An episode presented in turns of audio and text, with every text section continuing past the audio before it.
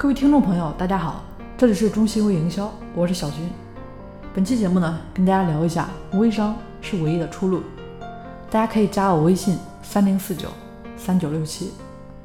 最近呢，见了很多的传统企业主，最大的感受就是微商它真的是一个机会，而且呢，会是一个巨大的机会。大家都在思考怎么来转型微商，对我来说呢，无疑也算是一个天大的机会。当然，最近呢。也有很多朋友在恭喜我，他们看到中心微营销目前的成就，觉得很吃惊，但我的内心是极其平静的，觉得这一切也都理所当然，因为在过去我做足了功课，这就叫做功到自然成。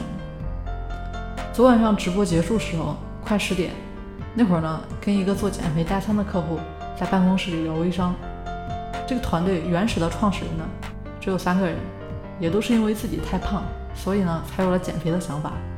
这三个人以身作则，把自己当成小白鼠，自己瘦下来了，产品呢也出来了，于是也就开始着手销售的问题了。在他们看来，微商或许是他们产品的唯一出路，因为是朋友介绍，大家聊的呢就特别直接。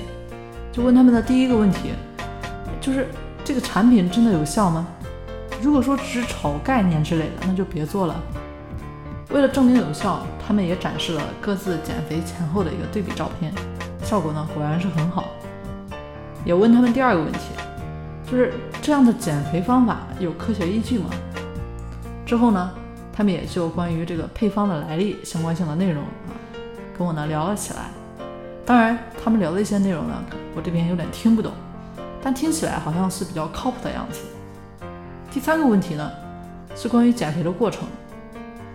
其实减肥的方式，我这边看过的无非也就三种：多运动、少吃、多排泄。除此之外，好像也没有什么别的了。在这个过程中，产品往往是减肥的辅助工具。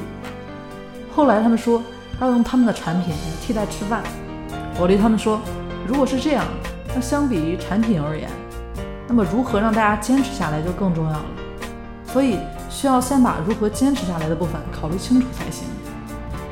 最容易做到的坚持就是有效果，通过效果去激励大家坚持下去。当然，这个过程中需要大量玩社群的经验才行，而且呢，还要拥有传播这个过程、美化这个过程的能力，赋予这个过程一些精神元素，让大家觉得坚持这个过程是有价值的、有意义的，而不是简单的为了减肥。从减肥的目标开始，但要把减肥的方法呢当成这个过程的附属品。做一个好产品不容易，把一个产品做好更是不容易。也提醒大家不要把微商想得太复杂，但是呢，也不能想得过于简单。用一个做企业、做品牌的心态去做微商，努力的让它在市场上活下来。今天呢，就跟大家先聊到这里，大家可以加我的微信三零四九三九六七，祝大家的微商路越来越顺利。我们下期节目见。